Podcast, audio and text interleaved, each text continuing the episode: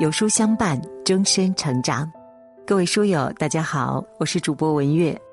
今天我们要分享的文章题目是《人到中年做个俗人》，一起来听。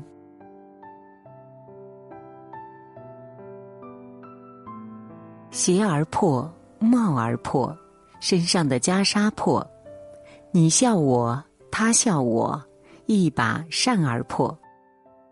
随着这首耳熟能详的歌曲萦绕耳畔，仿佛那个洒脱通透的济公就站在了眼前。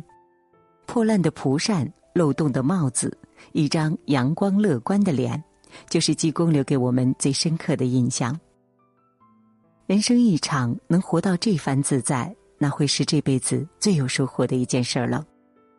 看透生活，用豁达的心态对待每一个日升，每一场日落。人到中年，才发现生活俗气一些，倒是另一种自由自在。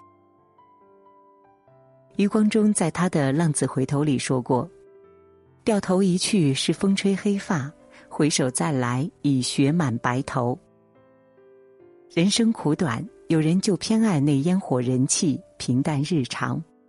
熊叔和熊婶儿曾是中央电视台的工作人员。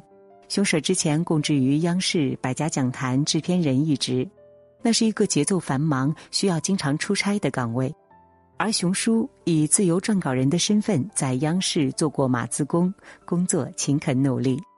两个人退休之后，没有在家安度闲暇的日子，而是选择去乡下郊区开了一家面包房。房屋简单利索，屋外有成片的枫叶，院落里还有铺着桌布的茶几。熊叔和熊婶就在这间小房子里精心烘焙面包，制作面包的过程中全程都是乐呵呵，好像两个人认为的那样，这里安放着他们的深情心安。他们也常常邀请三两好友来自己的小屋，尝尝新出炉的面包，吃吃院子里摘下来的杏。好友们都表示，这个小院有许多的无形价值，就像能把心安顿好一样。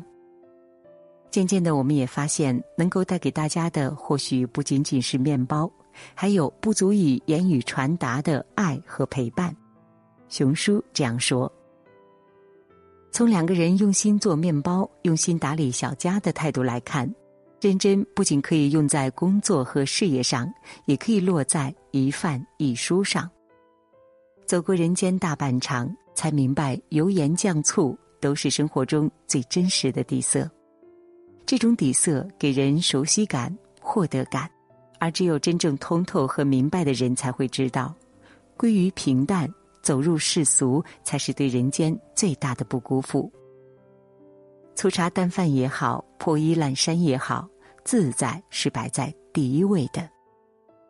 外在的物质包装都不如一颗轻松自得的心，一双布鞋，一身宽松的衣服，一个自得其乐的心情。不一定吃最贵的，但一定要健康；不一定要穿最好的，但一定要舒服；不一定住最宽敞的，但一定要干净。生活越接近平淡，越能在日常感受知足的乐趣和耐人寻味的安全感。苏东坡，唐宋八大家之一，是北宋时代的文学家、书法家，在历史上享有盛名。但就是这样一位文豪，却大力做一些武官的活儿。四十岁那年，苏轼到徐州任知县，刚去了一个月，就碰到了黄河发洪水，汹涌的洪水如山间猛兽，把整个徐州城团团围住。百姓和洪水之间只有一墙作为阻隔，墙倒塌，百姓就得遭殃。为此，百姓们都非常担心害怕。这时，苏东坡派人在城墙上修了一个草棚，晚上他不回家，就住在草棚里，并对他的百姓说：“我都不怕，你们害怕什么？”就这样，百姓们的心也都安定了下来。之后，苏东坡开始带着百姓们在城内修建一个城坝，从里面拖住城墙。前前后后忙了有一个月，百姓们都累瘫了，但是城坝还没有建好。苏东坡见状，就前去向城内的禁军寻求支援。一开始禁军并不想去，因为他们只听从皇帝的指令。但想到这样的一个文官比武官还为百姓出力气，就一口答应了下来。最后，在禁军的帮助下，堤坝终于建好了。有了坚固的堤坝，类似这样的特大洪水在近期应该不会再出现了。洪水退去之后，苏东坡又有想法，想要兴修水利。他不是为了寻求额外的功绩和利益，只是想为百姓多做一件实事儿。当时身边很多官员惨遭贬官之后，都会变得自暴自弃，但是苏东坡不会。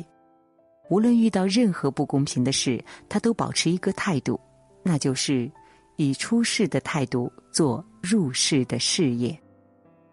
对待任何事，保持一颗平常心。胜固欣然，败亦可喜。事情成了，固然值得欢喜；败了，我也坦然无愧。人到中年就应该这样，凡事尽力而为，而后顺其自然。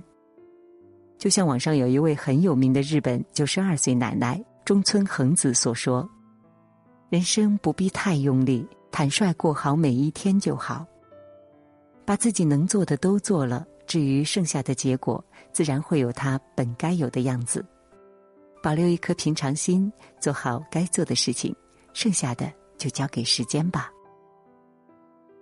作家一书说过这样的一句话，他说：“城市中人看似光鲜，其实个个暗藏漏洞。高朋满座，客似云来，然而真正能倾心交谈的，却未必有三两个。人到中年，有两三知心好友，烦闷的时候能随时喊出来喝酒，甚至只是可以毫无顾忌的打上一通电话，都弥足珍贵。”到了这个年纪，没必要再为了所谓的圈子挤破脑袋，在干净的圈子，反而知道自己想要的是什么，适合自己的圈子能让自我保持清醒。多次获得最佳导演奖的蔡明亮，把家搬到了台湾新北市的一处荒山。这座荒山本没有人住，他就改造出来一个家。在此居住的时候，很多人前来拜访，也有人请他出山。但是他很满意现在的生活，不愿意出去。平时不忙的时候，他喜欢骑摩托车四处闲逛、游山做饭。圈子里没有嘈杂的人和事，安静下来的时候就思考创作，在整洁的圈子里发现一些真实的镜头，拍出一部又一部耐人寻味的作品。正如作家梭罗所言。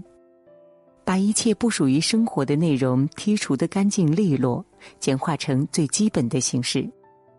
生活不需要过多的人事，让自己的圈子简单一点，不用太大，干净就好。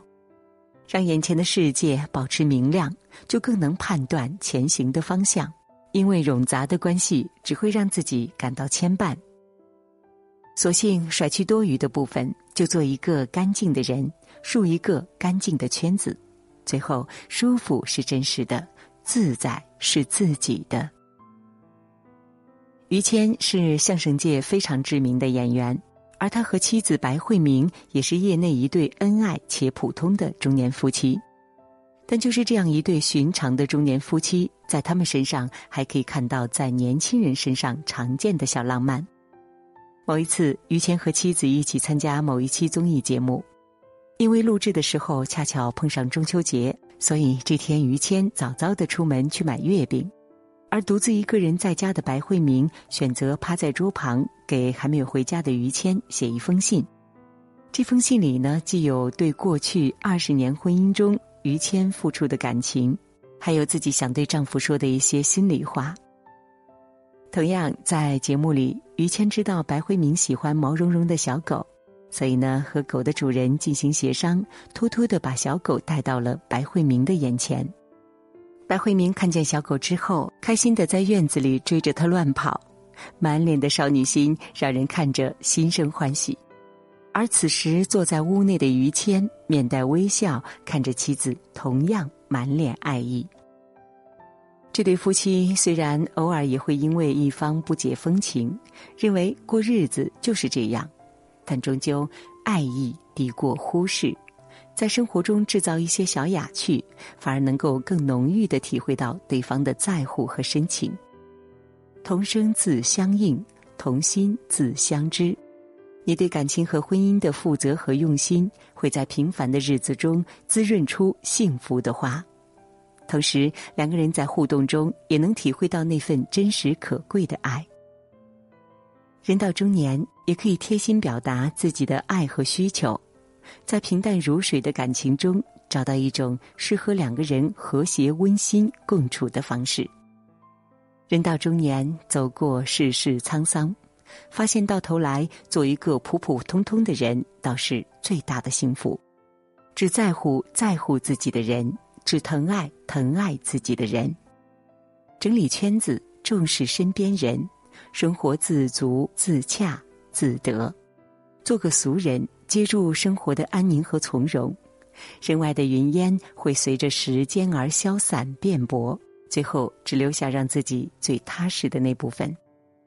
俗气也是福气，就如宠辱不惊，看庭前花开花落；去留无意，望天上云卷云舒。表现的平和一样，这是安康和心定。